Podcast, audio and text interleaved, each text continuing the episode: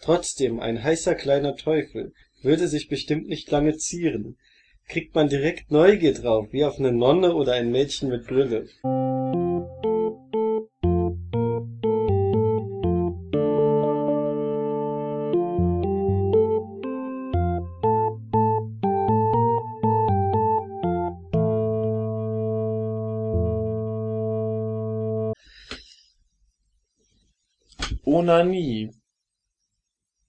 Herzlich willkommen. Da sind wir wieder äh, bei der großen Jubiläumsepisode des äh, Kompendiums des Unbehagens. Und heute geht es um Onanie. Onanie. Wir sind äh, zu zweit, denn äh, Michael ist eher der Praktiker als der Theoretiker. um Und, Gottes Willen, um Gottes Und Willen. äh, daher kann er jetzt äh, nicht an Ja, das geht, also äh, es geht darum, wir hatten ja mal eine, also beziehungsweise ich eine kleine Kategorie, die Fetischkunde. Ja. Die Und hatten wir jetzt auch bisher im Jubiläumspecial noch nicht noch so. nicht, ne, wir hatten sie die letzten äh, Episoden. Also was war das letzte? Ich Ich kann mich nur an irgendein ein paar sehr absurde äh, Sachen aus Manga und Anime erinnern. Aber diesmal werden wir richtig, also richtig ähm, den, die, fundiert- den deepen Shit. den deepen Shit bringen. Und zwar, äh, ich habe fast eine halbe Stunde auf, mir auf Wikipedia was zusammengesucht. Nein, Mhm. äh, natürlich äh, nochmal nachrecherchiert von Sachen, die ich so schon mal gelesen habe. Denn Ja. heute äh, geht es um Onanie, um den Begriff Onanie, wie er zustande kam, was er bedeutet. Und ich werde meine Top 5 Werke aus Literatur, aus Manga und Anime nennen, in denen äh, Onanie eine Rolle Ja, spielt. dazu kann ich sagen, ich habe auch mal recherchiert, was mir überhaupt zum Thema Onanie einfällt. Sehr schön. Mir sind auch fünf Dinge eingefallen, die was du vielleicht teilweise auch haben. Ich kann bestimmt ein bisschen ergänzen Mhm. und äh, das Thema ausweiten. Und äh, nun äh, beginne bitte als großer Onanie-Experte. Ich beginne den Vortrag. Also, woher kommt der Begriff Onanie? Ähm, aus der Bibel, wie so gut wie alles andere auch, aus der Bibel, und zwar dem ersten Buch Mose. Und da gibt's einen netten Herr Judah, der war der Sohn von Bla und äh, Enkel von dem, und wie das halt so in der Bibel geschildert ist, also ja, diese ganzen ähm, Hierarchien. Und dieser Judah ist mit einer Frau vermählt, mit der Sch- Shua, Shua heißt die gute. Und die beiden haben zwei Kinder. Also zwei Kinder, die von Belang sind für die Handlung vorerst. Das dritte, der ist noch zu klein. Und zwar der erste Sohn, der Erstgeborene heißt Er. Also wie er. Wie Also- Englisch Luft oder wie er? Also wie, wie das im Sinne- deutsche Er, er ist doof. Ja, okay. Er ist doof und Onan ist der Zweitgeborene. Ja, super Name. Und Aber es ist auch nicht Onan der Barbar, oder? Gottes Willen. Gott, also, naja, no, normal bin ich hier für die schlechten ähm, Wortwitze engagiert. Onan der Barbar. Ja. Okay, erstgeborener Er wird ver vermählt mit der äh, Tamar. Also Hm. Judah geht hin, der Vater geht hin sagt, hier, nimm die mal. Und aber und das finde ich immer so witzig an den an den alten Bibelstellen. Dann kommt Gott und äh, steht dann der Erstgeborene Er missfiel dem Herrn Hm. und dann macht der Herr den kaputt. Hm. Also Gott taucht willkürlich auf und tötet Menschen. Immer ganz super. Er ist halt Also ein- als, ein liebender Gott. Als, er ist ein liebender Gott. Erst später geworden. Am Anfang war er noch so ein bisschen Zundere. Ja, da war er noch lustig. Da war er noch ein bisschen, da mal zickig. Jetzt, ähm, er hat sich gebessert, sagen wir es mal so. Jetzt ist nachdem- er nach- nachdem er verschwunden ist. Aber damals hat er halt noch ein bisschen mehr Einfluss gehabt. So, also der Erstgeborene ist tot. Was denkt sich Judah, der Vater? Hm, also, mein Erstgeborener kann keinen Nachwuchs mehr ne, zeugen. Ja. Also sagt er zum Onan, zum zweiten Sohn, jetzt geh doch mal zu Tamar und zeug dem, dem er, also ihm, einen, einen Nachkommen. Hm. Äh, Onan weiß aber, das ist ziemlich blöd, weil dieser Nachkomme äh, wird dann der Erbe von er und nicht von mir. Hm. Das heißt, der Familienbesitz, ja, den bekomme ich nicht, sondern Tamar und ihr Sohn, hm. sein Sohn. Und um das zu verhindern, also dass sie Nachwuchs ähm, gebären kann, ähm, lässt er, so steht es in der Bibelübersetzung, den Samen zur Erde fallen Hm. immer kurz vorm ne, entscheidenden Punkt, äh, was man als Coitus interruptus und nicht als Onanie bezeichnet. Dennoch ist das der Grund, warum wir heute Onanie sagen, also den Samen zu Boden fallen lassen, so dass keine Befruchtung zustande kommt. Das ist quasi der, der, der Ursprung des Wortes. Und weil er das dann ständig gemacht hat, sagte sich Gott, wie er halt so ist, ja, ne, gefällt mir nicht und hat ihn auch umgebracht. Ja. Und Kann ich verstehen, einfach hier den, den äh, Wichser töten. Genau, und dann geht das noch weiter mit dem dritten Sohn und bla, aber das ist jetzt nicht äh, von Belang für, für, die, für die Sache selbst. Ja, Onanie. Dann gibt's ja noch den Begriff Masturbation. Weißt du, wo der herkommt? Ich Hm. glaube, also auf Wikipedia stand äh, von Mas, von, also Mann, äh, dem, Moment, ist es griechisch oder lateinisch? Sekunde. Es ist griechisch, soweit ich weiß. Und Turbare. Oh, du hast da ein wunderbares Wort, äh, ein, Wörterbuch. ein äh, Den Duden, den du so sehr magst. richtig, aber für, für sowas äh, ist der durchaus Und, äh, und Turbare für heftig bewegen. Aber ich glaube, Onanie ist nur auf männliche. Ja. Äh, Ne, Frauen. Frauen können keinen Samen fallen lassen. Äh, geht schwierig, ja, ja, ja. Sekunde, ich äh, suche. Matrize sind wir, ne? Maskottchen. Massieren sind wir schon nah dran, ne? Massieren. Mast da, Mast, masturbieren, sich selbst befriedigen, onanieren. Das seit dem, seit dem 19. Jahrhundert gebräuchliche Verb ist aus dem gleichbedeutende, gleichbedeutenden lateinischen masturbari entlehnt, das wohl aus manu stuprare mit der Hand schänden hervorgegangen ist. Mit der Hand schänden. Oh mein Gott. Ähm, ja, Bildungsauftrag erfüllt. Wer den Wikipedia-Artikel besucht, wird vielleicht auch etwas überrascht sein, obwohl heute ist niemand mehr überrascht, äh, wenn er was sieht. Äh, da gibt's dann doch ziemlich ausführliche Schilderungen und auch Bilder. Also äh, nicht, äh, ja, also man sollte vorher mal überlegen, bevor man irgendwelche Wikipedia-Artikel ja, aufsucht, so Gehirnoperation oder so, da können dann unschöne Bilder äh, bei rauskommen. Ja. Und Masturbation, ja, da, ich glaube, da ist sogar ein Video drin. Ja, es, Da- gibt, da- es gibt ja zahlreiche äh, dokumentarische Aufnahmen des menschlichen Geschlechtsverhaltens. Ja. Also ja, aber damals, denke ich, war es schon schwieriger in meiner Kindheit, wenn man Grundschüler ist und ein Smartphone hat, geht man auf Wikipedia und dann hat man das Ganze. Ja, klar. Ist interessant, wie sich das so Ja, ausprägt auf Menschen, aber Muss man ja auch irgendwie mal lernen, wie das so geht. Ja, ja. Damit nicht etwas passiert wie im Drama Frühlingserwachen, aber dazu später. Hast du noch was zum Grundsätzlichen oder kann ich mit der Top 5 beginnen? Du kannst mit der Top 5 beginnen. Ich beginne mit der Top 5. Ein Schriftsteller aus Japan, Tayama Katai, schon mal gehört. noch nie gehört. Tayama Katai, ähm, Schriftsteller der japanischen Moderne, also nach 1861. Jetzt weiß ich allerdings nicht genau, wann er geschrieben hat. Äh, es war auf jeden Fall so 20. Jahrhundert. Ich glaube sogar, ich will jetzt nichts Falsches sagen, äh, 1920 ungefähr.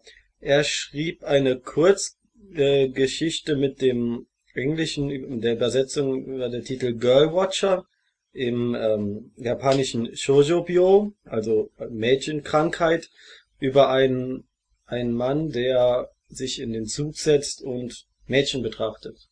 Jo, das kann man ja Kann mal man machen. ja machen. Äh, jetzt ist die Sache so, Schulmädchen vor allem. Ja.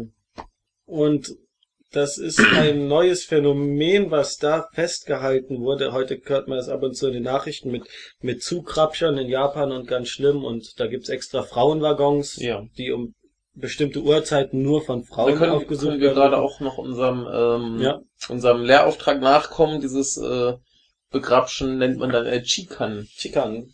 Chikan, nur Chikan. Chikan, ja. Ja, und das war damals ein neues Phänomen, weil in diesen Zügen, das war zum ersten Mal so ein, eine Situation geschaffen, in dem ja durchschnittliche Arbeiter und Schulmädchen auf engstem Raum zusammen sind. Hm. Und es gab wahnsinnig Probleme, man wusste nicht, generell nicht, wie man sich so verhalten soll mit fremden Menschen in auf engstem Raum. Solche Situationen war man vorher nicht wirklich ausgesetzt.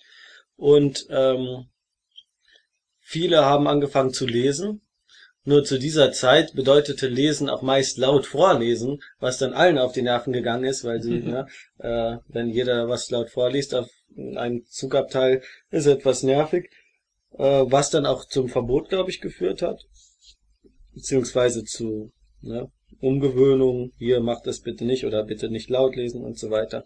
Äh, führt ein bisschen vom Thema ab. Aber ganz, ganz kurz noch zu den Zügen, gerade Ja. wenn du heutzutage halt guckst, äh, besonders in Tokio zur Rush Hour, die Leute stehen ja so eng im Zug, Mhm. dass es sich mitunter gar nicht vermeiden, dass andere Leute anzufassen und Ja, die ja. Chance nutzen natürlich dann auch welche aus und dann Ja. grapschen sie halt den, den Mädchen an den Hintern oder was und sie entschuldigen sich dann hinterher, wenn sich überhaupt irgendwer beklagt, so, hey, ach, Entschuldigung, das war jetzt hier so eng und bla. Ja. Und ähm, das äh, passiert dann halt schnell, man nutzen halt auch viele die Gelegenheit.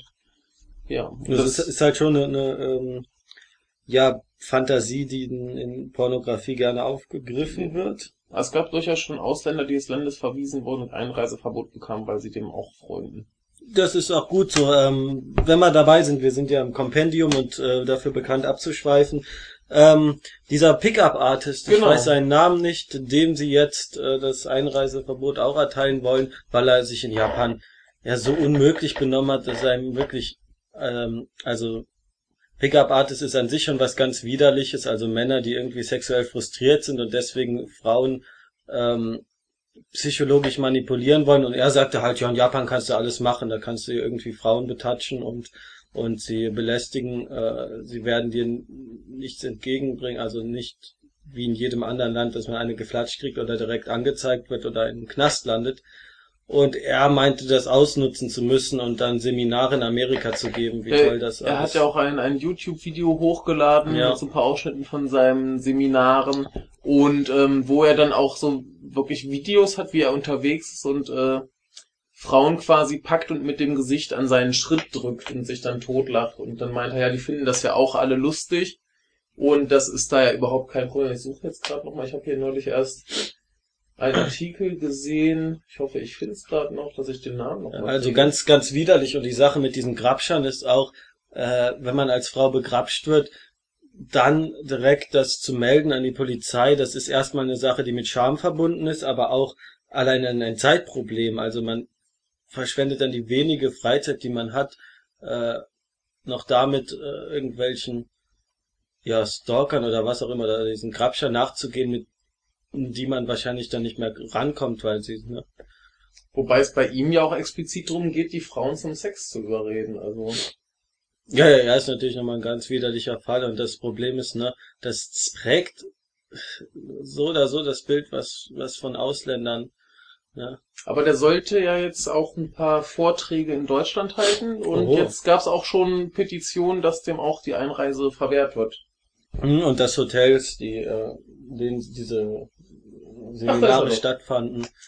Da ist Wie heißt äh, die äh, ich gehe mal gerade auf. Ach ja. Das ist äh, Julian Blank oder so. Ja, Oder Blanc, keine Ja. Ahnung. B-L-A-N-C hinten. was hast du da für tolle Seiten? Das ist äh, Rocket News äh, 24.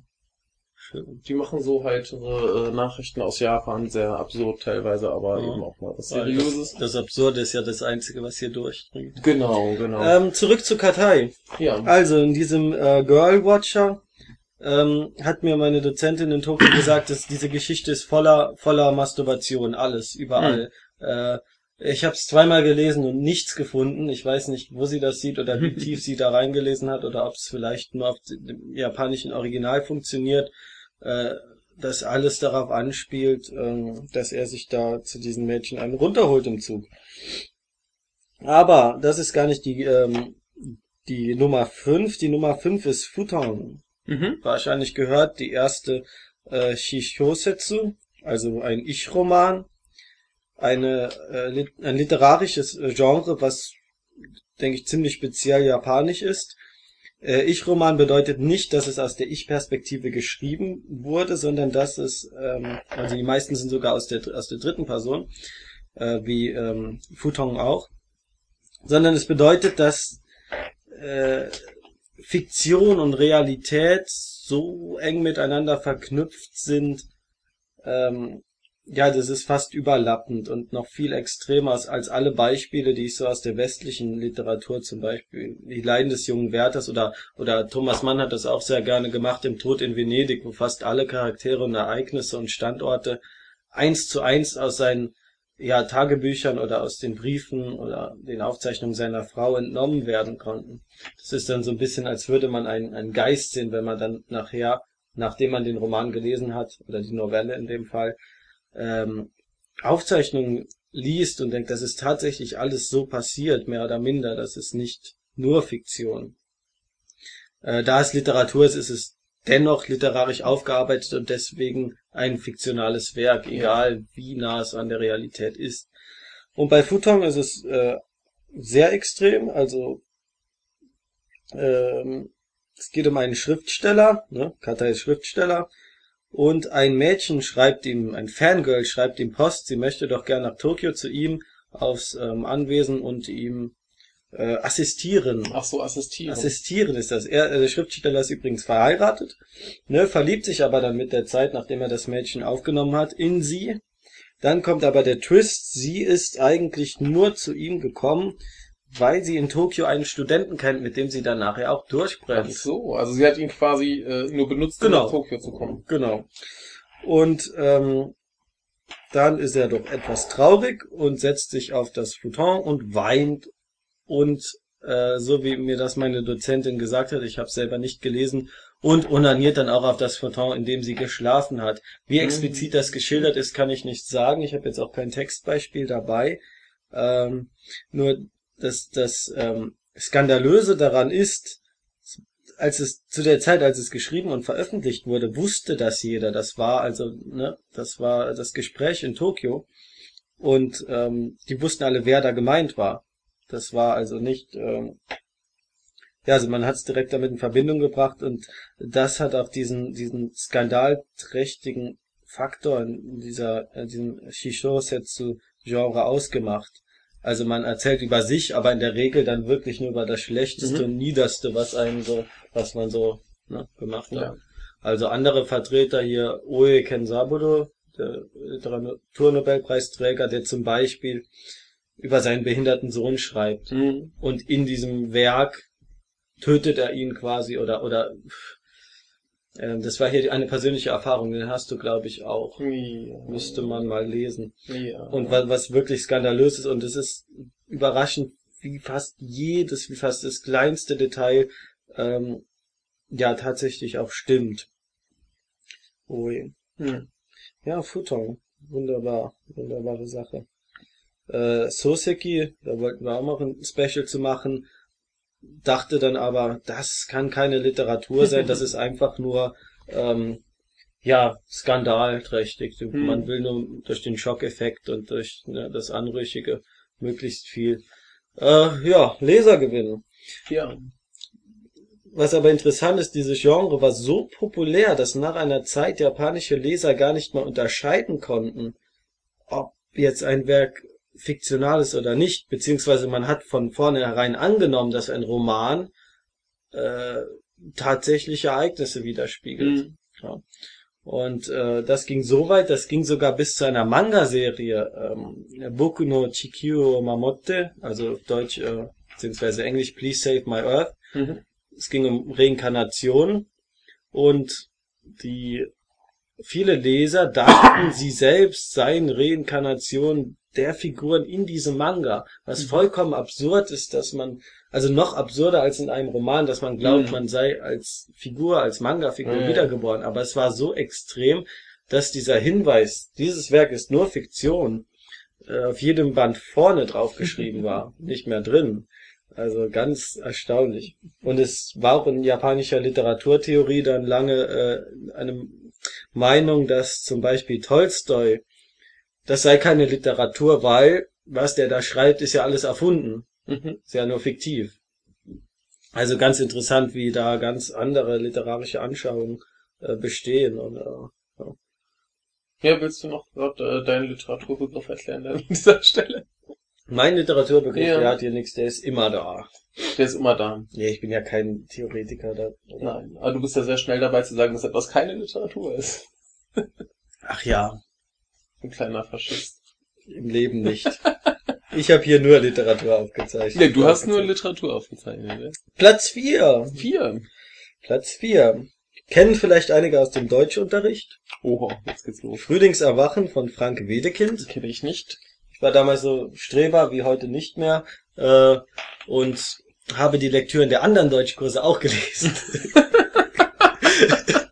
das ist schon schlimm, oder? Das ist schon ziemlich Das ist schon sehr schlimm. Ja. Ich habe mich auch äh, je nach Freistunde oder je nachdem, wie es die, die Zeit zulässt, in die jeweiligen Kurse ge gesetzt. Ja, Frank Wedekind. Ähm, Frühlingserwachen im Untertitel Eine Kindertragödie in drei Akten. Worum geht's? Es geht darum, dass ähm, junge Pubertierende Sexualität entdecken. Und da haben sie keinen wirklich guten, äh, ja, äh, Informations, also sie hatten kein Wikipedia, auf dem sie irgendwelche äh, Onanie-Videos nachgucken könnten. Äh, vieles ähm, beruhte auf Gerüchten, weil die Eltern natürlich auch nichts gesagt haben.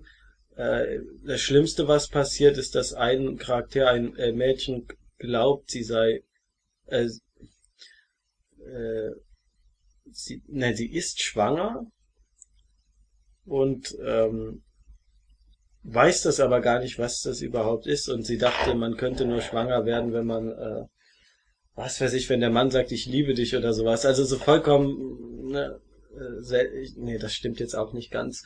Äh, lest bitte nach, bei mir ist schon ewig her, dass ich das gelesen habe. Aber worum es geht, ist, dass, dass diese Kinder keinen Begriff von Sexualität haben und keine Ahnung. Und einer stammt aus einem liberalen Elternhaus, der hat äh, das mehr Wissen und das selbst nachgeforscht und das dann festgehalten und an andere verteilt. Und dann kann man sehen, wie sich dieses Wissen verbreitet oder das Halbwissen oder so wie wir das hier machen, Halbwissen verbreiten äh, und welche Konsequenzen das hat. Und generell ist das ein Aufruf zu mehr sexueller Aufklärung, weil das ist, ist, ist wann ist es geschrieben? Ich glaube, ähm, Mitte 19. Jahrhundert oder nee, Ende, Ende 19. Jahrhundert. Hm. Und da war sowas unvorstellbar eigentlich. Also sowas, und es war auch sehr, sehr einflussreich, ähm, das Werk. Also ich habe meinen irgendeinen englischen akademischen ähm, Artikel gelesen, hab das, äh, der das äh, zurückgewiesen hat. Denn in diesem Werk gibt's auch eine Masturbationsszene, juhu. Ähm, die äh, weltweit bekannte äh, Szene, in der Hänschen Rilo sich auf der Toilette in der dritten Szene des zweiten Aktes einen von der Palme wedelt. Uhu. Uhu. Und zwar von der Venus von Palma Vecchio, Vecchio, italienisch auf jeden Fall, also einer einem Replikat einer Zeichnung. Hm. Äh, damals hat man halt noch keinen Playboy oder was, Internetpornos, äh, Pornoseiten, äh, musste sich die ne, Erregung sonst woher oder die Fantasie sonst woher äh, beschaffen. Und da sind solche an, alten Kulturgüter. Ganz, ne? ganz kurz. Ja. Eröffnet seine, was ist das? Das ist, oh, oh, oh, das yeah. ist doch nicht mal Cola, es ist, Nein. Ich naja. muss hier mal mein, mein Getränk öffnen, so jetzt sprich weiter. Wunderbar. Ich suche gerade mal eine, eine gute Szene, ähm, äh, das, fürst, das fürchterliche Pochen in meiner Brust, die Kehle schnürt sich mir zu in, in Gedanken. Also es ist eine Tragödie in Dramenform geschrieben und äh, wie es in jeder Tragödie, äh, wie es in diesem Genre so ist, äh, wird unglaublich viel gelabert, weil man auch keinen inneren Monolog hat. Wenn, dann hat man höchstens einen, einen, äh, ja, einen Monolog anstatt eines inneren Monologs. Also es wird dann einfach gesagt, was man denkt, was teilweise aus heutiger Sicht auch absurd ist. Wenn zum Beispiel in Faust 1 am Ende der Bruder von Gretchen stirbt und dann hält er noch eine halbe Seite Monolog, bevor er dann endlich stirbt Hältst du keine Monologe? Ich, äh, wenn jemand irgendwie ein Messer in die Brust äh, sticht, dann rede ich erst nochmal. Ja, das sollten zwei, wir bei Gelegenheit ausprobieren. Ja. ja. können wir probieren. Und das, hier. Das, das wäre eigentlich super. Stell dir vor, jemand wird äh, attackiert mit einem Messer ja. und dann kommen die, die Krankenwagen und er liegt im Krankenwagen und führt noch einen, einen riesigen und oh, mein Monolog. Schmerz ist. Genau, ja, genau, einen, einen riesigen, so pathetischen Monolog. Wunderbar. Das, das wäre eigentlich äh, fantastisch, eine, eine wundervolle Filmszene. Wunderbare Sache, ne? Ja. Äh, und hier ne, holt er sich einen runter auf der Toilette und ähm, ja, das füllt schon ein paar Seiten. Ich versuche mal ein paar Perlen. Ah, hier ist eine Perle. Aber du, gemeint ist die Frau auf dem Bild, mit der ihr fantasiert, äh, du saugst mir das Mark aus den Knochen, du krüm, krümmst mir den Rücken, du raubst meinen jungen Augen den letzten Glanz. Du bist mir zu anspruchsvoll in deiner unmenschlichen Bescheidenheit, zu aufreibend mit deinen unbeweglichen Gliedmaßen. Ja, das, das hier vor allem Du raubst meinen jungen Augen den letzten Glanz und krümmst mir den Rücken. Äh, erinnert mich jetzt an, ja, diese ähm, meist aus christlichen von fundamentalistischen Christen geprägten Anschauungen, dass die Masturbation Hilfe, das äh, tötet den jungen Mann und dann wird man blind von und diese Sachen, wie sie manchmal in, in South Park oder ne, ich glaube in Drawn Together in einer Folge, äh, ähm, naja, thematisiert werden. Wunderbar. Äh, ich schwöre dir bei meiner Seele, Kind, dass nicht Überdruss mich beherrscht. Äh, ja, wunderbar. Hier du oder ich, und ich habe den Sieg davongetragen. Was für ein Sieg, Wahnsinn. Herrlich. Ja, dann vergleicht er das Ganze noch mit anderen wunderbaren äh, Zeichnungen. Will sich genau, er will sie sich seinem Harem einverleiben. Also er hat so eine kleine Box mit verschiedenen Bildern und also quasi eine ja, 19. Jahrhundert Version einer Pornosammlung. Ja, ja, ja, ja, ja. ja. Du stirbst nicht um nicht um deiner, stirbst um meiner Sünden willen. Äh, ja. Blaubart auch wunderbar. Wie lange geht dieser diese Onanie-Szene? Das ist ja Wahnsinn. Ahnst du denn nicht, dass nur deine Keuchheit meine Ausschweifung gebiert? Wehe, wehe über die Unmenschlichen. Ja, mir geht es ja ebenso, genau. Weiter geht's. Eieiei. Die Sache will's, die Sache will's, mein Herz. Lasst sie mich euch nicht nennen, keusche Sterne. Die Sache will's, also die Sache nicht nennen, also was er da macht, das ist die äh, Onanie. Und dann steht in, in Regieanweisung am Ende der Szene, das Bild fällt in die Tiefe, er schließt den Deckel. Hm. Ja, wunderbar. Also ich kann auf jeden Fall ähm, das sehr empfehlen, vor allem weil äh, an, also was mir an de deutscher Literatur bekannt ist, an Jugendliteratur, ist tatsächlich sehr wenig. Also ich kenne das eigentlich nur hier dieses äh, Frühlingserwachen und was ich noch ein bisschen besser finde, ist Jugend ohne Gott von äh, Ödon von Horvath. Auch mhm. sehr schöne Sache. Ja. Würdest du ganz kurz den Kugelblitz starten? Äh, ich starte den Kugelblitz. Sehr schön. Was bedeutet, ich mache das Licht an? Du hast sogar zwei Kugelblitze. Ja. Das ist mir jetzt erst aufgefallen. Das äh, war schon immer so. Ja, kleine thematische Break. Ja, ich muss ja auch zwischendurch was sagen. Sage gerne was. Ich rede auch gerne ohne Punkt und Komma. Aber ja, ja mach, kommt, mach mal. Zu, zu den Dingen konnte ich bisher längst viel beitragen, weil ich äh, die einfach nicht kenne. Okay. Aber ich werde dann, wenn du mit deiner Liste durch bist, ein paar Nachträge haben. Ich werde jetzt den ähm, Teil, also den Platz drei, den letzten literarischen Platz Oho. nennen. Ja. Und zwar Ulysses.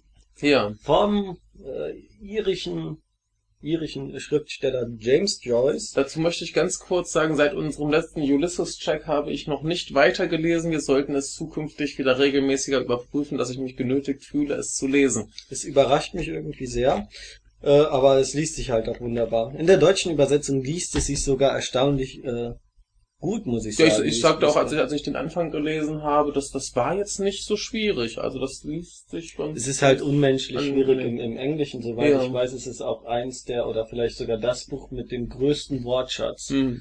Weil er auch viele Wörter selbst erfindet, aber er hat's, also, ne, wahnsinniges Ding. Wie viel hat's hier in der deutschen Übersetzung? Oh, schon 900 Seiten, also es geht so an die 1000 Seiten und ähm, beschreibt den Tag den 16. Juni 1904 in Dublin. Ja. Und Ulysses, angelehnt an die Odyssee, ähm, ja, also stellt diese, diese Reise und Irrwege von größtenteils von Leopold Blum, äh, Blum, dem Protagonisten dar. Und in Kapitel 13, was äh, Nausicaa genannt ist. Hm. Nausicaa, also wie äh, Nausica aus dem Ghibli-Film. Ja. Ein wundervoller Film. Ein wundervoller Film. Wohl, kleine äh, Zusatzinformation, ähm, Miyazaki hat die Figur Nausica zwar an diesem ähm, Charakter aus der Odyssee angelehnt, aber er fand sie im Stück, also äh, im Werk selbst, mhm. in der Odyssee selbst, eigentlich zu langweilig und hat mhm. deswegen die Figur der Nausicaa mit einer ähm, japanischen Mythenfigur mit so einer Naturprinzessin oder Tierprinzessin äh, quasi fusioniert und daraus einen eigenen neuen Charakter gemacht. Also er hatte die, Informa die ersten Informationen über Nausicaa aus einem Lexikon, das diese ganzen Charaktere Mhm. auflistet. Und da hat er gedacht, ah, das ist ja ein wunderbarer Charakter. Nachher war er dann etwas enttäuscht von der Nausicaa aus der Odyssee. Aber auf die gehe ich jetzt nicht ein. Das Kapitel ist so benannt. Warum ist es so benannt? Weil Gertie McDowell, der Charakter, äh, aus dessen Sicht das anfangs erzählt wird, ähm, quasi die ja, 19. Jahrhundert Dublin-Version von Nausicaa ist. Also die Ansch es, es, es, es orientiert sich alles sehr lose an der Odyssee. Also nicht so, dass man da äh, thematisch ja so direkte Vergleiche ziehen Aber kann. immerhin muss ich mich nicht schämen, dass ich, als ich äh, jung war und das erst mal von diesem Buch hörte, dachte, es hätte mit Griechen zu tun.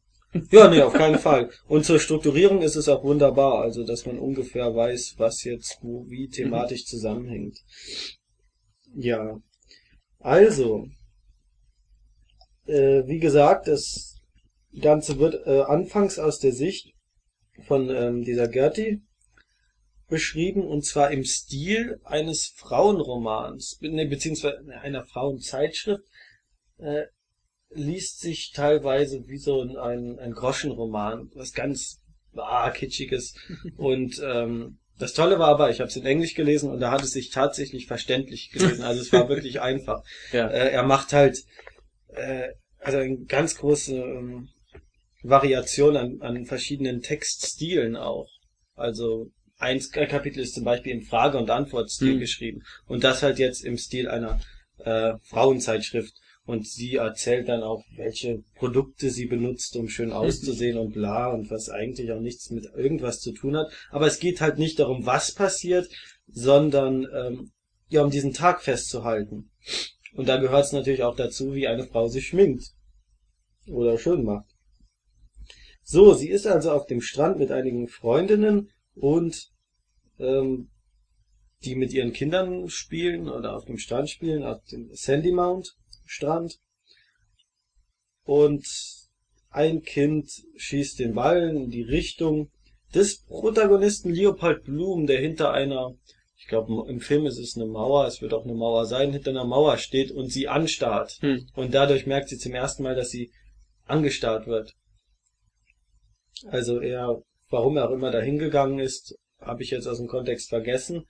Äh, Sie merkt auf jeden Fall, dass sie angestarrt wird und fängt an, ihn zu reizen, indem sie so den Rock ein bisschen hebt. Und das hat damals schon ausgereicht eigentlich, dass man so ein bisschen die Strümpfe sieht und äh, Moment, was war das? Ähm, die Strumpfbänder waren blau und nee, das war jetzt ein anderer Charakter. Ich habe hier den Originaltext liegen. Ich möchte ganz kurz einwerfen, dass ich gerade ganz äh, glücklich bin, dass Michael nicht hier ist, sonst würde er dich ständig äh, ermahnen, dass es äh, Figur heißt. Ach, Figur, super. Und das also immer etwas voraussetzt und man nicht also sagen kann, wenn es nicht, nicht davor gegangen ist. Aber naja, wir wollen ja jetzt nicht zu streng sein. Es ist ja alles improvisiert, Ja. Figur.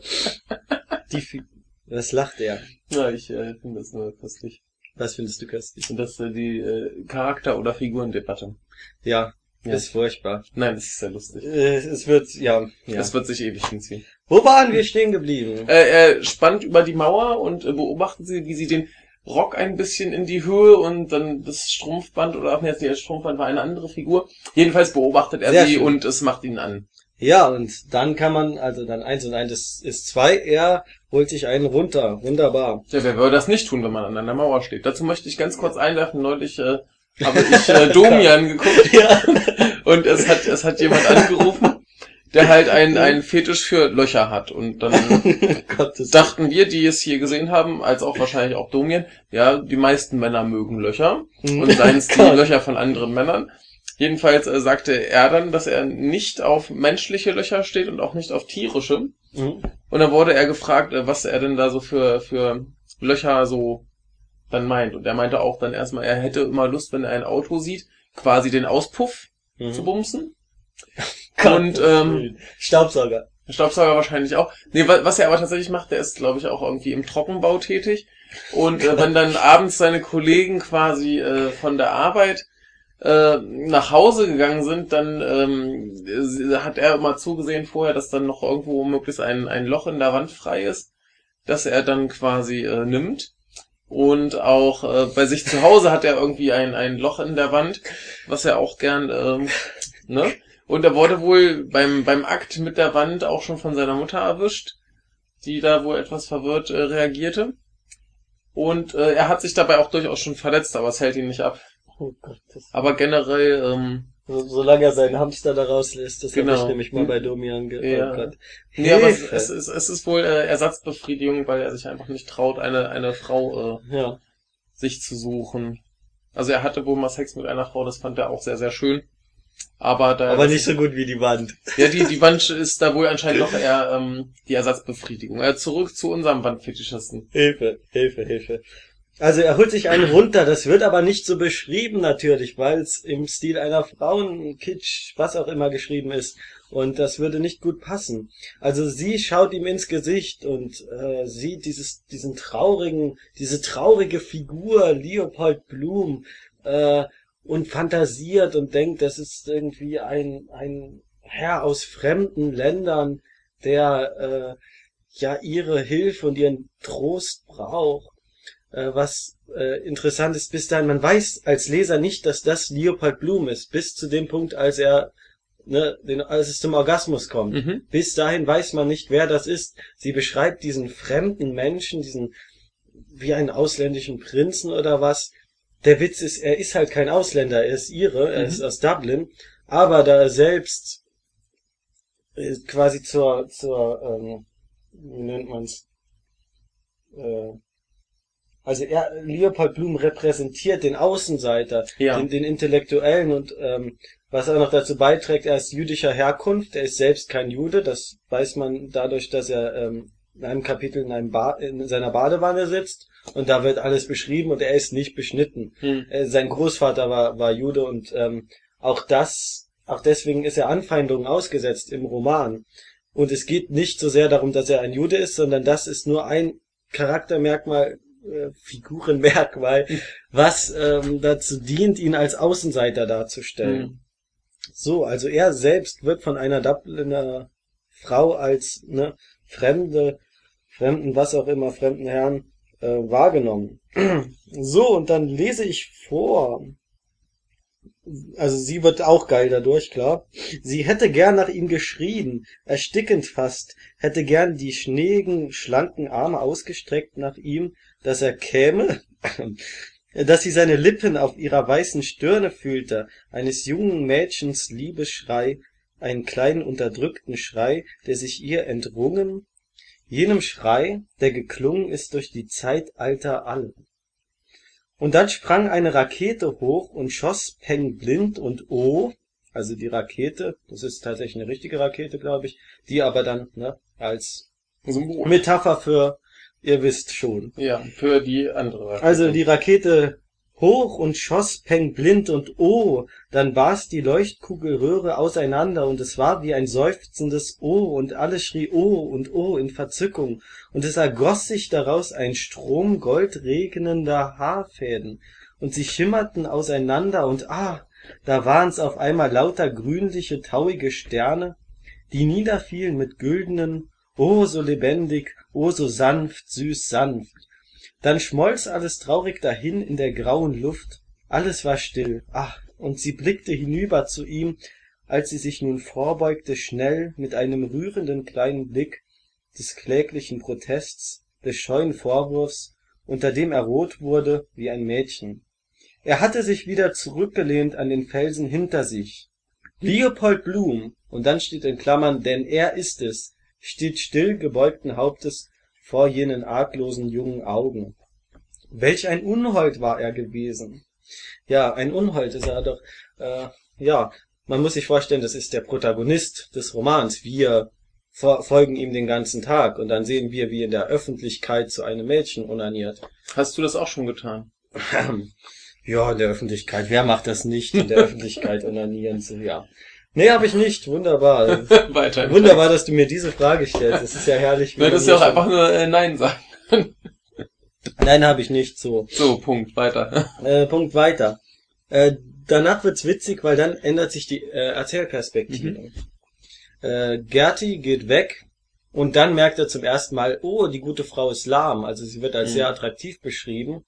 Und erst da bemerkt er das und ist auch ganz froh, dass er das nicht vorher bemerkt hat, weil sonst hätte er sich nicht so schön einen runterholen können. Das ist auch so beschrieben. Also man, man sympathisiert in dem Moment nicht gerade sehr mit, mit dieser Figur. Ja, und äh, dann überlegt er sich, wie viele, die hatte, ach, die hatte bestimmt ihre Tage gerade und deswegen war sie so emotional, leicht zugänglich für ihn, war keine Ahnung, und äh, äh, hat mit seiner Erregung gespielt und so weiter. Und dann äh, geht er weiter.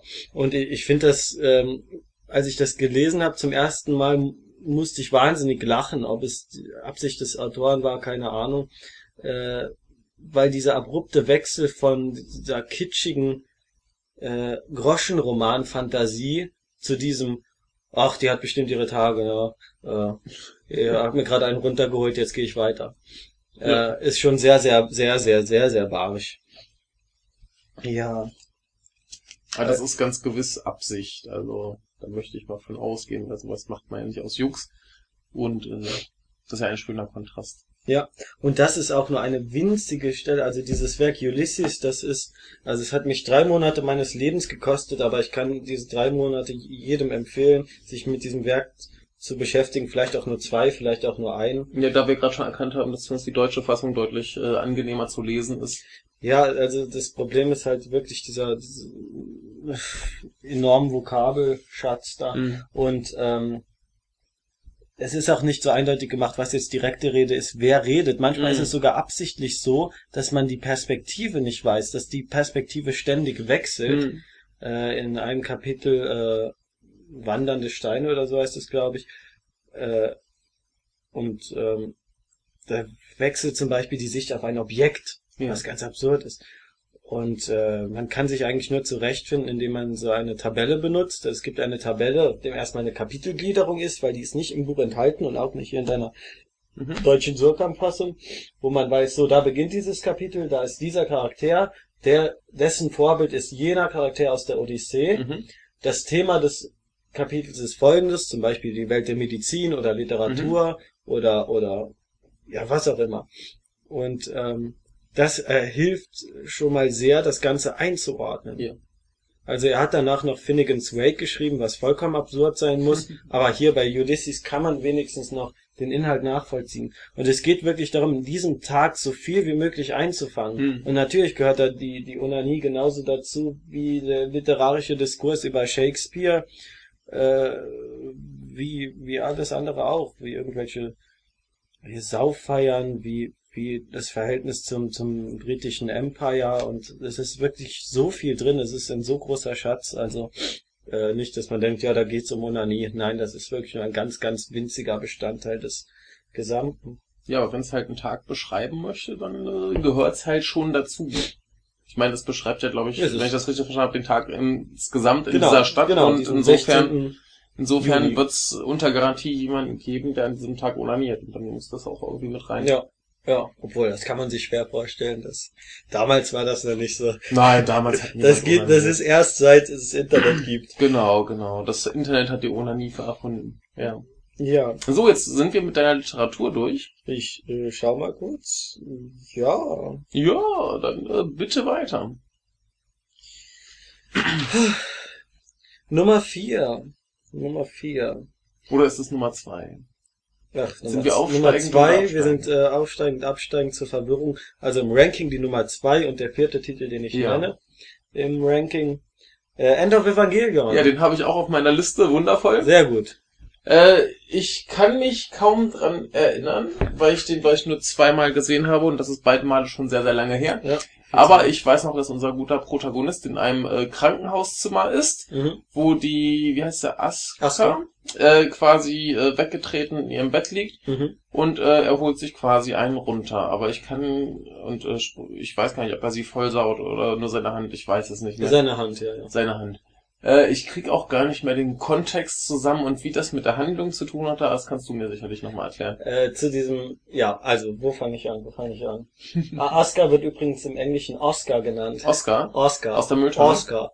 Aus ja, der Mülltonne. Oscar aus der Ja. Mülltonne. Äh, ga- ganz kurz nochmal zum Allgemeinverständnis, Einordnung des Films in die Serie. Also der Film stellt eine alternative Version zu den letzten beiden Episoden des Anime dar, die sehr kritisiert wurden, weil es Ja. hauptsächlich um das Seelenleben der Charaktere ging und keine eigentliche Handlung dargestellt wurde. Und das Und- auch alles mit sehr merkwürdigen Stilmitteln. Ja, man sagt, das wäre teilweise so gewesen, weil sie einfach kein Geld hatten, aber Mhm. ich finde es an sich schon stimmig. Ja, also, also stimmig, ich fand es auch damals gut. Also mir hat das Mhm. Originalende schon gefallen.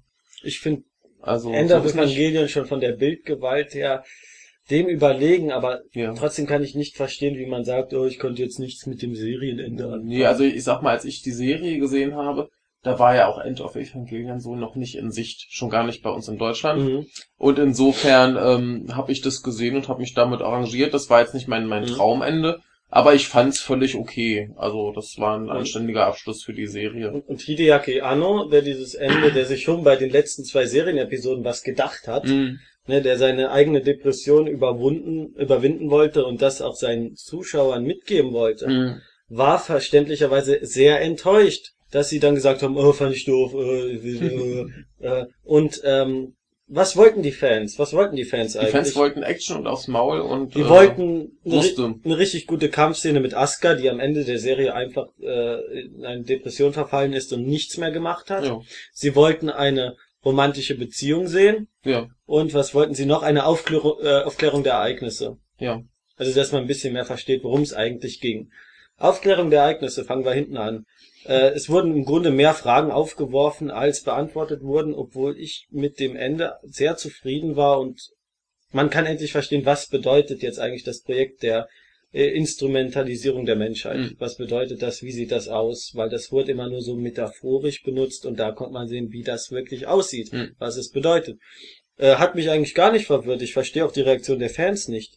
Dann Kampfszene, ja, das hat er ähm, tatsächlich so beantwortet. Also, ja gut, es gab auf jeden Fall deutlich mehr Action dann im Film. äh, die Kampfszene mit Asuka gegen die massenproduzierten äh, ähm, weißen Evangelions Mhm. ist wohl eine der besten Kampfszenen überhaupt im Anime Mhm. je. Und die hat er auch dementsprechend, also um den Fans nicht ganz, nicht zu sehr entgegenzukommen, so grausam beendet, wie es nur ging. ich, ich weiß es gar nicht, wollen wir das gerade mal wegspoilern? Ja, ich weiß, also, weg. also Asuka wird halt zerrissen. stimmt. Sie wird halt zerrissen. Stimmt. Man Ich- sieht die äh, Gedärme von Evangelion 01, wie sie raus, äh, nee, Ja. 02, wie sie da rausgepflügt werden. Also es ist ganz abartig und äh, Ja. ganz widerlich. Und ähm, diese Onanie-Szene ist die Antwort auf den Wunsch der Zuschauer, eine Romanze zu sehen. Entweder mit äh, Ayanami oder mit Asuka. Eher Asuka, weil die tatsächlich auch menschliche Gefühle hat. Und ja, wunderbar. Also wunderbar ja. bösartig. Also Ja. mit einer der bösartigsten Sachen, die es gibt. Und bei Evangelion, das ist das Schlimme, wenn man so einen Durchschnitts-Anime-Zuschauer vor Evangelion sitzt, setzt und mich wundert es immer noch, dass Leute damit nichts anfangen können. Ja. Also die sehen dann, wie der sich einen runterholt, ja. Das, das ist Und, aber, und glaube sind ich, überrascht. nee, das, das ist doch eigentlich, wenn man sich diese, diese ganzen psychisch kaputten da anschaut, ist das, glaube ich, das, wo wir am ehesten noch in Richtung einer Liebesbeziehung kommen. Also ansonsten sind die alle so kaputt, dass, dass die eh keine Beziehung eingehen können. Also, Und er auch nicht so. Und ähm, um es in den Kontext, möchtest du noch ja, ja, bitte, bitte, Cola Mixtur, um es in den Kontext einzurücken. Also in Folge 24 tötet äh, Shinji, der Protagonist Kaoru, Hm. ein ähm, einer der wenigen Menschen, die, dem er sein Herz öffnet und von dem er glaubt, dass sie auf einer, also eine Wellenlänge haben. Also sein einziger, also sein wahrer Freund. Und dieser Freund betrügt ihm äh, im Endeffekt, wie genau das, also jetzt nicht sexuell, ähm, er enttarnt sich als Feind. Und am Ende dieser Episode tötet er ihn. Also er tötet seinen besten Freund.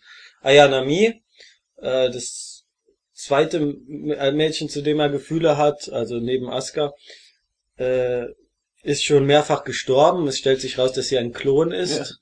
und äh, dass sie auch nur noch im, E- am Ende vollkommen apathisch ist. Also es gibt Mhm. ja so eine leichte Entwicklung, dass sie menschlicher wird, aber das ist dann auch alles wieder verloren. Das sind ja Ähm, Klone. Insofern, wenn es dann einmal stirbt, dann der nächste Mhm. ist ja vorher schon fertig, der hat ja nicht die gleichen Erfahrungen gemacht. Genau.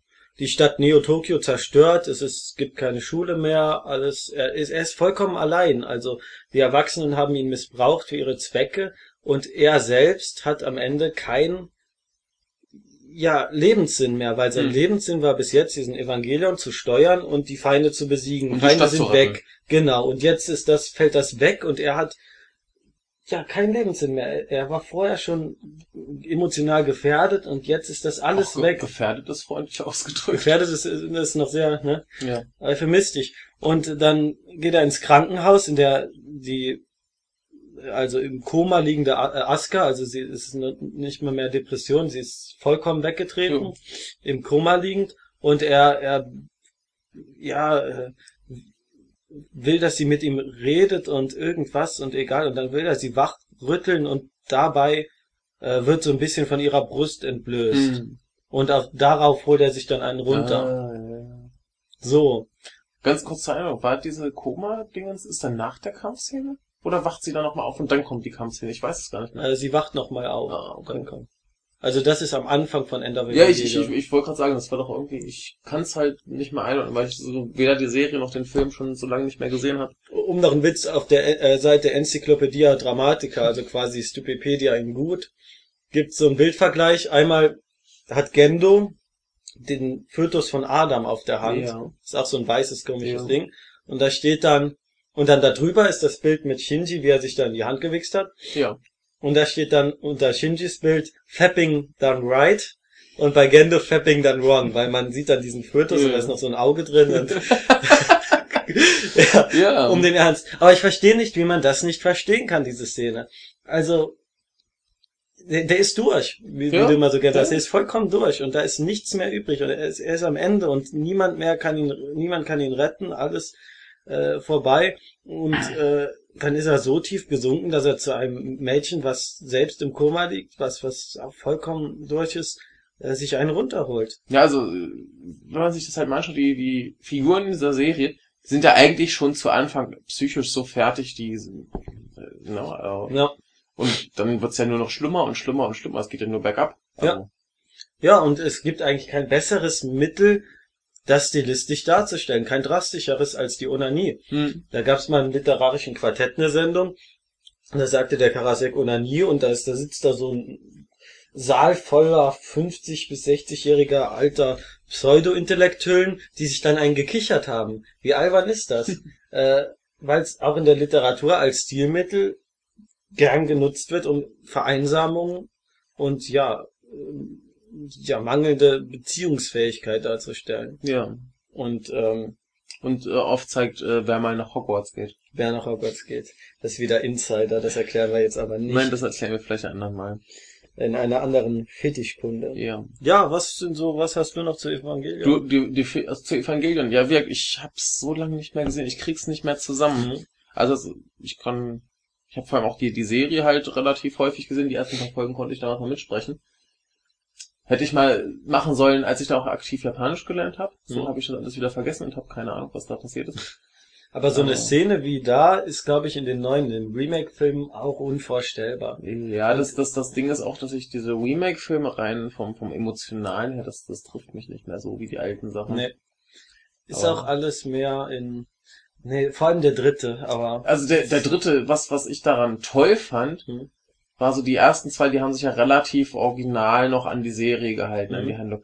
Und der dritte ist dann so plötzlich so, scheiße, was ist hier passiert? Also es muss man nicht gut finden, aber so einfach nur, dass Ich die dann es- plötzlich was ganz anderes machen. aber es überzeugt mich emotional mal gar nicht. Nee, und emotional ganz, nicht, und nee. ganz anders ist es auch nicht, weil es im Grunde nur die Episode mit Kaudu darstellt, nur noch mal ein bisschen sehr lang und sehr. Ja, klar, nee, aber äh, ich, ich meine rein von, von der Art, dass da plötzlich Zeitsprung ist und alles äh, Ja. kaputt und äh, Was, Flugschiffe. was ich auch vollkommen albern finde, aber. Also, also ich, ich fand's halt einfach nur lustig, weil es so, so plötzlich so, hä? Ich Ne? glaube, ich glaub, das, das besprechen wir mal. Und dann notierst du am besten für die nächste Episode. ja, ja. Weil ich sehe gerade, wir haben jetzt auch schon wie viel? Das macht nichts, wir können ruhig. Nee, ich würde äh, ich sogar sagen, dass wir das vielleicht als, als Einzelepisode raushauen. ja, Evangelion Einzelepisode. Nein, nein, nein, Onanie Einzelepisode. Ja, schauen wir mal. Äh, Weil ähm, das ist ja jetzt themengebunden, obwohl wir immer ne, macht ja nichts, wir haben's, äh, viele ja, wir, schauen mal. Abschweifungen Wenn, wenn haben. nicht, wird äh, der zweite Jubiläumsklops noch äh, klopsiger als der erste. So, jetzt trommel mal schön. Wir kommen Trommel, warte. Platz Nummer eins. Jo! Auch aus der Ecke End of Evangelion, nicht ganz. Äh, es geht um einen Manga. Und zwar keinen gewöhnlichen Manga, sondern einen Dojinshi-Manga. Also so. ein Manga, der von Fans selbst publiziert wurde, später dann zusammengefasst in Bänden bei einem Verlag erschien. Und da hat ein Fan sich selbst reingemalt, wie er sich auf seinen Lieblingsmanga einen runterholt. Wäre schön, auch um, und trifft's fast schon. Äh, das Ganze macht auch keinen großen Hehl darum, wo, also über das, worum es geht. Und zwar Onani Master Kurosawa. Ja, super. Also der Onani-Meister Kurosawa. Ähm, ja, wa- was, was denkt man, wenn man so einen Titel hört? Ja, das ist halt. Ist das ähm, Kunst oder kann das weg? Nee, der, ähm, der hat halt äh, Spielen an den Händen und einen ledrigen Penis. Gottes Willen. Ja, also was soll das sein? Comedy kann man sich schwer vorstellen, aber man kann sich auch schwer Doch, vorstellen. Comedy ist, glaube ich, am ehesten das, wo es noch einordnen ja, würde. Ernst, na. Sowas kann man, glaube ich, kaum ernst erzählen. Und der Witz ist, ne, es ist vollkommen ernst erzählt. Ja. Nicht vollkommen, aber es ist doch schon eine sehr ernste, sehr rührende Geschichte. Mhm. Worum geht es? Es geht um den Kurosawa, den, einen Schüler, der vollkommen antisozial ist, vollkommen in sich zurückgekehrt, alle Menschen verachtet und sein einziges Hobby ist es, nach dem Unterricht auf die Mädchentoilette zu gehen, sich dann vorzustellen, auf also irgendein Mädchen aus seiner Klasse ähm, zu missbrauchen oder was auch immer, ja, und sich dann da auf der Toilette ähm, ein runterzuholen. Zumindest nicht an der Mauer. Da auch wieder die Onanie als ne, Zeichen vollkommener Durchheit. Ja, der, der ist dann offensichtlich auch wieder so. Er ist vollkommen. Gut, vielleicht ist er auch einfach nur ein geiler Typ, aber also geil im Sinne von, ne? Er muss mal dringend. das Tolle ist, er, er wird ständig so als äh, wie ein Anti-Held dargestellt, was zu der Zeit, als es veröffentlicht wurde, ich weiß gar nicht, 2007, 2000 oder noch früher, ähm, er sieht auf jeden Fall aus wie ein bisschen überzeichneter Light Yagami aus Death Note, der Mhm. Protagonist. Und er, äh, an, gerade anfangs gibt's sehr, sehr viele Referenzen zu populären Anime. Da sind sie in der Karaoke-Bar und dann kommt äh, das Ending von äh, Harui. Mhm. Und er macht ständig Anspielungen auf Code Geass und Death Note. Also im Grunde diese, diese Onanie auf der Toilette, die wird manchmal dargestellt wie Light, wenn er einen Namen ins Death Note Ja. schreibt. Also als Ausübung von Macht Ja. vollkommen überzeichnet und ähm, in gewisser Weise auch wahnsinnig witzig, wenn es nicht so, ja, furchtbar wäre. Es ist ein bisschen wie Buttermutte, Hm. aber das werde ich später noch vergleichen. Also er onaniert auf dieser Toilette und auf einmal entgegnet ihm ein Mädchen. Ja. Und dieses Mädchen, wie heißt die Kitahara, ist äh, Opfer von Ijime, also von Mobbing in der Schule. Und sie findet dann raus, dass er macht, was er halt macht Mhm. und ist somit fähig, ihn zu erpressen. Ja. Was sie dann auch nutzt. Sie will nämlich, dass ihre, dass er auf die Klamotten zum Beispiel, auf die Sportkleidung Mhm. und so weiter von ihren ähm, Peinigerinnen onaniert, um Ja. diese zu verstören. Ja. Und das macht er auch. Also sie sind so wider Willen ein ähm, ja kleines Verbrecherduo. Ganz Äh, abartig. wie, wie läuft das ab? Sie holt quasi irgendwie die Wäsche ran und er äh, spritzt drauf, oder wie? Genau. Ah, okay. Genau so. Und ähm, ja, es gibt immer wieder Annäherungsversuche von Klassenkameraden, die er alle verachtet, die ihm aber eigentlich sehr wohl gesonnen sind und es wäre für ihn möglich, ein normales soziales Leben zu führen. Aber er ist so in dieser Veracht Menschenverachtung drin, äh, dass das das Einzige ist, was, ne, was so seinen Lebensstil ähm, ausmacht, dass er bei eben äh, ja auch nicht aus diesem Teufelskreis dann ausbrechen kann. Mhm. Ähm, jetzt ist es natürlich schwierig, wie weit kann ich das erzählen, um nicht zu spoilern? Weil irgendwann kommt es zum Wendepunkt, an dem er sagt, nein, ich mache nicht mehr, was du willst. Und ähm, ach, das nimmt viel zu viel Spannung weg. Nee, das kann ich nicht machen. Das ist ein zu großer Plot. Aber es, es kommt auf jeden Fall noch eine, eine richtige Handlung. Es kommt, rein. es ist eine Co- Coming-of-Age-Story, ein Ja. Bildungsroman Ja. im Manga-Format. Und ähm, so viel sei verraten. Es ist von der Grundthematik ähnelt es Watamote. Mhm. Also ein Anime über ein Mädchen, was sich, was äh, auch vollkommen durch ist, sozial gestört und äh, sich als ja unattraktiv empfindet und verzweifelt versucht, irgendwie sexuell attraktiv zu sein oder oder überhaupt mit Menschen zu kommunizieren, Mhm. was für sich, wenn sie McDonalds bestellt und selbst das gelingt ihr nicht. Sie ist vollkommen äh, am Ende.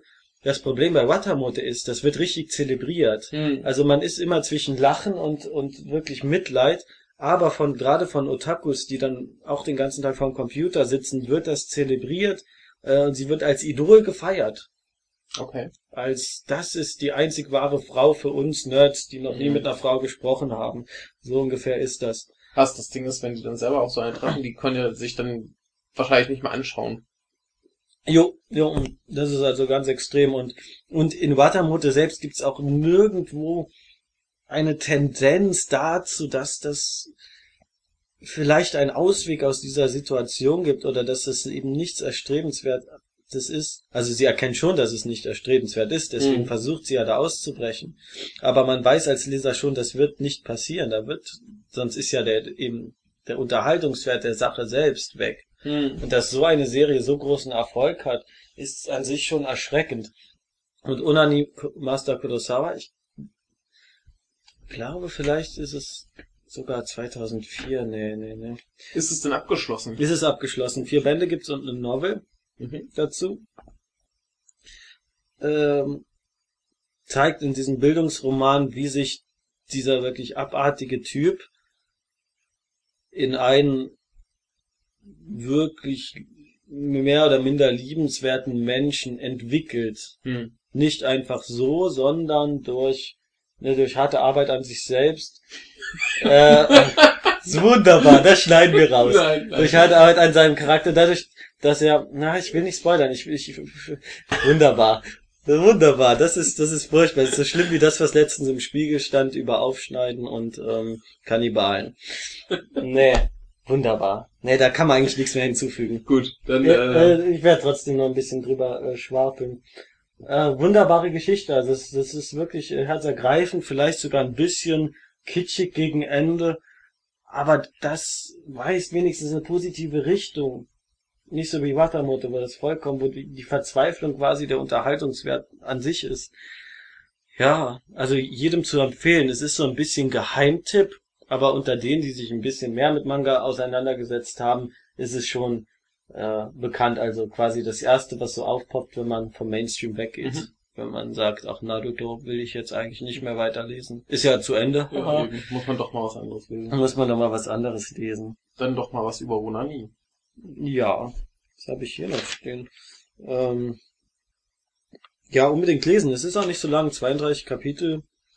Äh, und was auch schön ist, da es ja ein Dojinshi ist, sieht es auch optisch ein bisschen anders aus. Also erstmal dadurch, dass es so referenziell ist und dass es, glaube ich, mit irgendwas, was aussieht wie Bleistift gezeichnet ist, was ich sehr Mhm. schön finde für die Schattierung und so.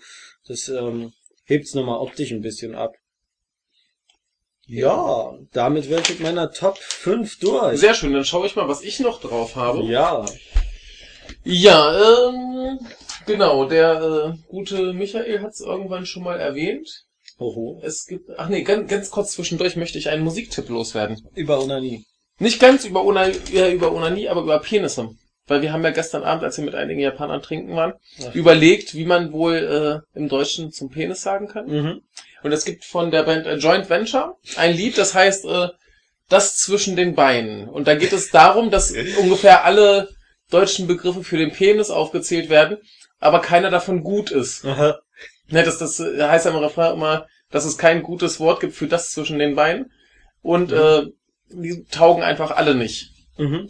Und äh, davon handelt das Lied und äh, es ist vor allem eine Aufzählung von Peniswörtern. Also, das ist die Musikempfehlung von Joint, Joint Venture. Genau, das zwischen den Beinen. Und wo wir dabei sind, es gibt eine gute Umschreibung für Penis. Ach ja? Äh, wo ich bei meinem Musiktipp wäre, Helge Schneider, Ah. das Bonbon aus Wurst. es war das Bonbon aus Wurst, das ihr Glück gebracht. Tideli. So viel dazu, Helge Genau. Schneider immer. Aber äh, ein, ein Lied, was der gute Michael auch schon mal erwähnt hat, von äh, Devin Townsend, Mhm. The Mighty Masturbator. oh mein Gott. Es ist, äh, ich glaube, so ungefähr 16 Minuten lang. So lang dauert das? Musikalisch äh, totaler Irrsinn, also da wird zwischen allem möglichen hin und her gewechselt. Ich habe hier gerade, also ich habe mich mit dem Text leider noch nicht so richtig befasst, aber hier ist eine kurze Zusammenfassung, wo es darum geht, dass ein Mann seine Familie retten will Mhm. und dann nimmt er sie von der Erde mit und äh, trifft ein, ein allwissendes Wesen. Und das ist, wenn ich das richtig verstehe, der Mighty Masturbator. Und schön. es ist äh, wahnsinnig gut, ist dieses Lied. Also wenn man so ein bisschen Metal mag, dann sollte man das unbedingt hören. Hier auch äh, die letzten zwei Zeilen sind I am the mighty masturbator, Amen. also es, es, ist, es ist ganz wundervoll, man sollte es unbedingt hören. So, dann schauen wir mal ganz kurz. Dann äh, hätte ich mal eine Frage. Du hast es gelesen, ich habe nur den Film gesehen. Lolita, gibt's Onanie in Lolita? Ich glaube nicht, ne? Ich glaube schon. Also im, im Film glaube ich nicht, Nee. Weil da war es, glaube ich, äh, damals zu problematisch. Mhm. Da gab's ja nur diese Szene, wo er quasi mit der Frau schläft und dabei äh, auf das Bild von Lolita schaut, was aber da schon zu anstößig war, dass sie das also auf einen Blick reduzieren mussten. Und ich glaube, mich zu erinnern, dass es da eine Onanie-Szene gab, die aber im Film dann nicht vorkam. Ja, meine Erinnerung ist auch etwas verblasst, aber es gibt eine Stelle, da äh, sind sie im Motel und er, äh, ich glaube, er betäubt sie oder, oder benutzt irgendein Sch- ein Schlafmittel und man liest das und es ist wirklich sehr, sehr widerlich, weil man ja in dieser Fantasie und dieser Erregung von, von Humbert Humbert, dem Protagonisten, äh, mitbekommt, wie er sie dann, ne, nachdem sie willenlos ist, äh, beschlafen will. Die Sache, Beschlafen. beschlafen, ja. Ähm, die Sache ist, jetzt weiß ich nicht, ob er das wirklich tut, ob es ausgelassen ist im Roman oder ich glaube, soweit ich weiß, unterlässt es und äh, unterlässt er es und dann wäre es auch nicht unwahrscheinlich, dass er ähm, sich dann daneben einen runterholt. Die Sache ist nur, ähm, ich habe seit vor Ewigkeiten gelesen und auf Englisch, da ist mir auch nicht alles gerade präsent mehr. Ja, aber zumindest sowas in der Richtung gab's. Aber was äh, filmisch auf jeden Fall noch ist American Beauty. Hast du den mal gesehen? Nee, nie gehört sogar. Nie gehört. Ein Nee. Film äh, von äh, Sam Mendes. Der nur ist- American Pie und das Genau, ist nee, das ist was anderes. Da gibt's auch Onanie, möchte ich behaupten. Nee, äh, von Sam Mendes, der Und jetzt vor allem, äh, ja, der hat äh, den letzten Bond gemacht, der hat auch äh, Jarhead gemacht. Und eben diesen hier geschrieben wurde, ist von Alan Ball, der bekannt ist für äh, Six Feet Under und so Geschichten. mhm. Und ähm, Hauptrolle spielt äh, Kevin Spacey, der äh, ein sexuell frustrierter Mann so in der Midlife-Crisis ist und, ja, und irgendwie äh, verliebt er sich, glaube ich, in die Freundin seiner Tochter, wenn ich mich recht erinnere. Mhm. Und äh, es gibt dann eine sehr schöne Szene, wie er sich dann unter der Dusche quasi äh, einen runterholt. Oh. Wo wir ja schon gelernt haben, wenn man einfach das lassen würde, wären die Wasserprobleme der Welt äh, ziemlich äh, Ja, behoben. auf jeden Fall. Genau, ich erinnere mich auch nicht mehr so richtig an die Handlung. Es ist auf jeden, es geht vor allem um diesen Mann, der halt irgendwie nicht mehr so richtig klarkommt und um eben das äh, Mädchen, was auch irgendwie so langsam dann erwachsen wird und ähm, mir sind nur so zwei, drei Szenen im Gedächtnis geblieben. Der Film ist auf jeden Fall sehr, sehr gut. Man sollte ihn sehen. Ich sollte ihn auch mal wieder sehen. Aber ja, so viel dazu Kevin Spacey unaniert unter der Dusche. Kann man sich ja mal anschauen. Genau, ein anderer Film, ähm, ich weiß nicht, zählen wir weibliche äh, Selbstbefriedigung auch? Bei Unani nicht, bei Nicht, lass- lassen Masturbation wir es ja. heute sein. Heute keine Das Frau. wird ein anderes Special, da Genau. nehmen wir uns aber eine Frau dazu. Genau, ähm, Onanie nur im Titel äh, Der Wichser und Neues vom Wichser. Mhm.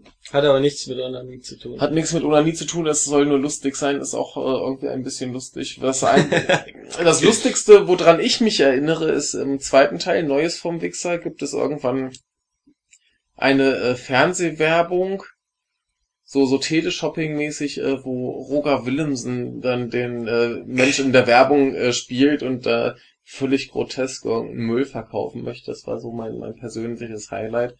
Aber generell äh, gibt es in diesem Film, glaube ich, Onanie nur im Titel. Mhm. Aber es sei hiermit zumindest erwähnt. Ja. So. Dann, äh, was wir schon mal besprochen haben, was du auch äh, gesehen hast, Feuchtgebiete.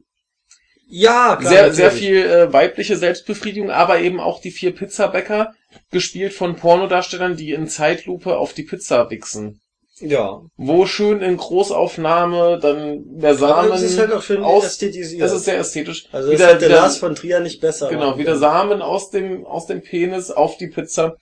Es ist äh, sehr schön anzuschauen, Mhm. wenn man denn sowas äh, schön finden kann und nicht gleich den Ekel bekommt. Aber äh, genau, das ist ja auch diese, diese Stelle, wo sie dann fantasiert, dass sie quasi immer, wenn sie eine Pizza bestellt, den Pizzaboten anmault, weil sie das gerne möchte, weil sie diese Geschichte kennt, dass irgendjemand mal zu viel gemault hat und deswegen eine vollgewichste Pizza bekam. Mhm. Und sie möchte das ja gerne. Ja. Sie möchte gern quasi äh, den Samen äh, der Pizzabäcker essen. Wohl dieses, also als, als Filmidee oder Motiv, dieses Wichsen auf, auf äh, Nahrungsmittel Ja. und dann irgendwelchen äh, Menschen, die das nicht wissen oder bewusst machen, fortzusetzen. Das kenne ich aus anderen Filmen auch. Okay. Aber ich fallen jetzt, fallen jetzt keine Titel ein, irgendwelche Jugendfilme. Ja, äh, Stichwort Jugendfilme, Nahrungsmittel und äh, äh, mir fällt da noch ein ganz, ganz schreckliches Ding ein. Ich muss gerade mal gucken. Genau. Und zwar äh, Crazy.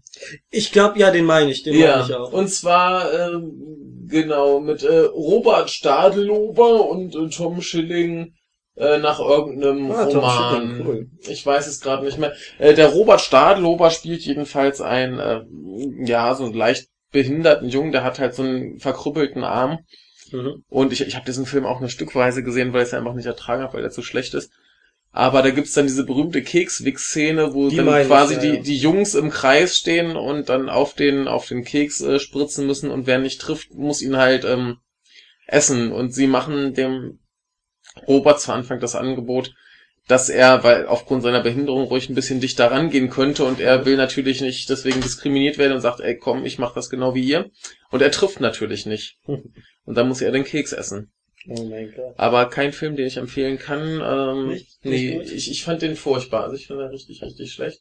Ich habe ihn nie ganz gesehen. Genau, Stichwort richtig, richtig schlechte Filme, die ich, äh, den ich auch sehen musste. Äh, Der zu früh komme. Oh mein Gott. Es ist noch viel schlimmer, als es klingt. Im Original Oh äh, Predator. Nein. Äh, von einem Menschen namens Dan Beers, der hat wahrscheinlich auch zu viel Bier getrunken. Und in der Hauptrolle äh, irrelevante Leute. Der einzig gute Mensch, der damit spielt, ist Alan Tudyk oder was. Ich weiß nicht, wie man den aussprechen soll. Jedenfalls äh, hat in Firefly den äh, Piloten Wash gespielt. Ein äh, fam famoser Mensch. Nee, jedenfalls, ähm, da kommen wir eigentlich auch zu unserem ersten Teil des äh, Jubiläumspecials zurück. Es ist nämlich ein Zeitschleifenfilm. Oh. Und zwar, der Protagonist wacht morgens in seinem Bett auf, weil seine Mutter quasi äh, die Zimmertür öffnet. Und sie ist empört, weil er liegt da breitbeinig mit vollgewichster Unterhose. Und sie muss sich halt äh, dieses Elend angucken und sie muss auch schon wieder die Bettwäsche waschen und alles neu beziehen. Und das passiert wohl viel zu oft und das findet sie eklig und will sie nicht. Und der Vater soll doch mal ein Wörtchen mit dem Jungen reden. Und jedenfalls, äh, was dann passiert ist, der Junge geht zur Schule und ähm, ja, er hat da halt so seine Freunde und auch ein Mädchen, das ihn eigentlich ganz super findet. Und mit ihr ist er abends verabredet. Und äh, er lässt aber die Verabredung ausfallen, weil das Schulflötchen Sex mit ihm möchte. Und dann fährt er halt zu ihr nach Hause und sie sind da zugange und äh, während sie ihn nur ein bisschen betatscht, da spritzt er halt schon ab Hm. und wacht eben wieder auf und äh, ist quasi genau wieder an dieser Stelle, wo er morgens aufwacht mit voll äh, gespritzter Unterhose und die Mutter ist empört. Und äh, so geht's dann immer weiter und es endet immer damit, dass er halt irgendwann im Laufe des Tages kommt und dann der Tag von vorn beginnt. Ah. Und das, Furchtbar. das nutzt er natürlich auch irgendwann aus, um Schabernack zu treiben und um sich an Leuten zu rächen. Zum Beispiel wurde er mal von einem Mädchen verprügelt und dann äh, geht er halt in einer, in einer Cafeteria auf sie los und verprügelt sie und äh, Das geht aber nicht gut aus, weil sie ihm dann mal zünftig äh, ins Gemächt tritt. Hm. Und er wird dann zum Direktor gerufen und äh, will natürlich da raus und dann versucht er da irgendwie äh, durch Wichsen wegzukommen, indem er einfach den Tag neu startet. Das klappt natürlich nicht, weil er ordentlich da getreten wurde und so weiter und so. Ah, Oder er wird von den Schulraudis verfolgt und versteckt sich da halt in dem Klassenraum, schließt die Tür ab und äh, macht dann da vor sich hin und die kommen da halt rein, sehen ihn und fragen, was soll denn das? Und alle total schockiert, weil er bei jeder Gelegenheit wichst, weil er irgendeinen Scheiß gemacht hat und dann den Tag neu starten will. Und es ist so unfassbare Aber Scheiße. es gelingt zumindest unterhaltsam. Also ich, ich, ich sag's mal so, der, der hat zwischendurch vielleicht so 20 Minuten, wo der Film einen netten Humor bekommt. Das sind dann so, ist dann so die Zeit, wo er dann rauskriegt, er kann eigentlich den Tag machen, was er will und Mhm. äh, packt dann seine, seine äh, quasi äh, Freundin ein, äh, platonische Freunde und die machen dann halt irgendeinen Quatsch, fahren mit einem Golfwagen durch die Schule, äh, kiffen im Bus und so. Da bekommt der Film so annähernd ein bisschen erträglichen Humor und auch ein bisschen Charme. Mhm. Und es ist natürlich auch ganz offensichtlich, dass es darauf hinauslaufen wird, das werde ich jetzt hemmungslos spoilern, weil es sowieso offensichtlich ist, dass er einfach sich dann abends mit seiner äh, platonischen Freundschaft äh, trifft und ihr erklärt, dass er sie liebt und sie ihn und da und dann die beiden richtigen Sex haben. Oh. Ne? Also die einzige Chance aus diesem Und Gott sah, Kreislauf, genau. So ungefähr. Also es ist ganz, ganz furchtbar. Ich meine, ich habe schon schlimmere amerikanische Teenager-Sexkomödien gesehen. Aber es ist halt so. Was ist, aus äh, welchem Jahr ist das Ganze? Der, ist- der ist ganz Das ist aktuell. ganz aktuell. 2014 steht also. Ja, ja, genau. Jetzt so 2014. vollkommen. Oh, ja, ja, ja, Ja, ja, kann ich äh, nicht empfehlen. Sehr gut. Also es gibt sicherlich Leute, die da Spaß dran haben.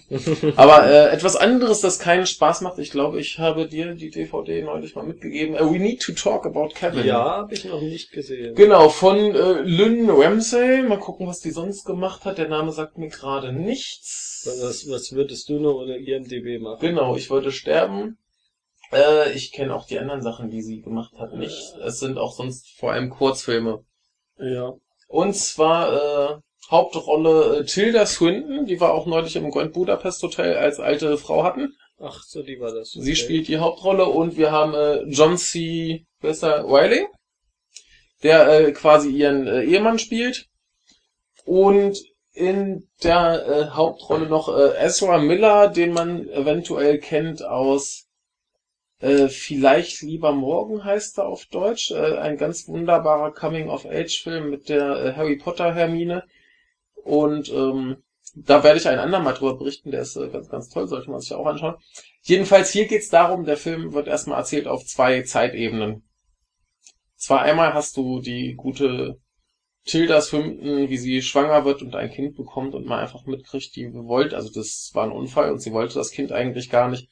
Dann gibt's auch so, so eine Szene, wo sie mit dem Kinderwagen durch die Stadt fährt und das Kind schreit einfach und sie kommt damit überhaupt nicht klar, weiß nicht, machen, was sie machen soll Mhm. Und ist von dem Geschrei so überfordert, dass sie sich halt irgendwann neben eine Baustelle stellt, dass einfach das Geschrei übertönt wird. Also sehr kümmert sie sich um das Ja. Kind, also sie kann damit nichts anfangen, ist einfach eine Scheißmutter und so weiter und so fort. Und äh, dann geht's so ein bisschen darum, wie das Kind groß wird und der Junge, der ist halt auch erstens äh, wahnsinnig klug und zweitens aufgrund dieses, dieses, dass, dass sie ihn halt äh, nicht liebt, äh, macht er sich zur Lebensaufgabe, ihr das Leben zu versauen. Hm. Also er dem, dem Vater gegenüber, und ich glaube, es gibt noch eine Schwester, glaube ich, da ist er immer kackfreundlich und deswegen, wenn, wenn dann die Mutter sich auch aufregt, oh, der war wieder so fies zu mir, dann können die das natürlich nicht verstehen, weil sonst benimmt er sich ja immer sehr tugendhaft. Und ähm, genau, er macht ihr halt erstmal das Leben zur Hölle. Und die andere Zeitebene ist halt, da ist sie total fertig. Man weiß auch nicht genau, wo der, wo der Mann abgeblieben ist und die Tochter. Sie ist allein und sie sucht einen neuen Job und wird von allen Menschen gemobbt und gemieden und alles ist hinüber und äh, sie besucht ihren Sohn im Gefängnis und versucht mit dem zu reden. Jetzt mal ohne weiter auf die Geschichte einzugehen, sollte das reichen. Mhm. Und ähm, was jetzt die Onanie angeht, ein Ding, um ihr das Leben zur Hölle zu machen, ist, äh, sie platzt irgendwann in sein Zimmer rein und erwischt ihn halt beim Wichsen. Ja. Und äh, normalerweise, wenn man so als, als äh, Junge von der Mutter erwischt wird, wird man ja so ein bisschen verschämt dann Mhm. ne, und äh, schnell weg und aufhören. Und äh, er guckt ihr halt genau in die Augen und legt ihn noch mal richtig los. Ja. Das ist Ah. äh, sehr, sehr, sehr. Ja, aber ist auch halt als Stilmittel interessant. Es ist interessant. Also ich meine, das, das ist ja für, für die Mutter ist das ja schon auch nicht so angenehm, den Nicht Jungen wirklich. quasi bei der Selbstbefriedigung zu erwischen. Und dann guckt er sie quasi noch an und, legt dann nochmal richtig los, als würde sie noch extra geil machen. Ist jetzt nicht so schön. Nee. Aber die, die Szene hat irgendwie einen, einen ganz merkwürdigen Humor. Also, Mhm. sonst gibt's ja nicht viel zu lachen da, aber ähm, genau. So viel zum Kevin. ja. Ja, I, I need to watch Kevin. ja, bitte. Wenn du ihn gesehen hast, können wir nochmal genauer drüber sprechen. Ja. Ja, und das wären so ungefähr die Sachen, die ich äh, mir notiert habe. Das ist so das, was mir spontan eingefallen ist Mhm. zum Thema Onanie. Ja, viel mehr habe ich auch nicht zu ergänzen. Was aber ganz wichtig ist, äh, man kann unmöglich über Onanie reden, ohne Fortran zu erwähnen. Ja, dann bitte. Und damit haben wir Fortran äh, erwähnt. Wundervoll, dann können wir es jetzt auch sein lassen. Dann können wir es auch sein lassen Ja. und verabschieden uns. Ja. Dann äh, haben wir jetzt noch Fröhliche Onanie. haben wir jetzt noch ein bisschen Spaß. Um Gottes Willen, das schneidest du jetzt aber raus. Nein. Ach, jetzt sterben wieder ein paar Ratten. Ja, sterben wieder Paraten. Ja, nee, in diesem Sinne wünschen wir noch einen schönen Tag und La- Lasst, äh, lasst euch nicht vom Mighty Master, wie war das? Mighty Masturbator. Beißen. Und, Genau. Ähm, Esst kein äh, Pudding mit äh, Sperma. Und schöne Feiertage, bevor es jetzt noch abartiger wird. Also, also wirklich. Ganz, nee, ganz, also wirklich. Ganz, ganz das kurz. geht jetzt ja nun gar nicht. Ganz kurzer Einwurf, Einwurf noch, mir wurde neulich äh, ein, ein Link geschickt und ich klickte drauf und das war ein Sperma-Kochbuch. Mein Gott. ja. Also wir haben jetzt über eine Stunde über Onanie geredet, aber das geht jetzt nun wirklich nicht. Also da hört der, da hört der Humor Dann, auf. be bevor es noch niveauloser wird, hören wir jetzt hier auf. Äh, bis zum nächsten Mal. Tschüss. Thank you.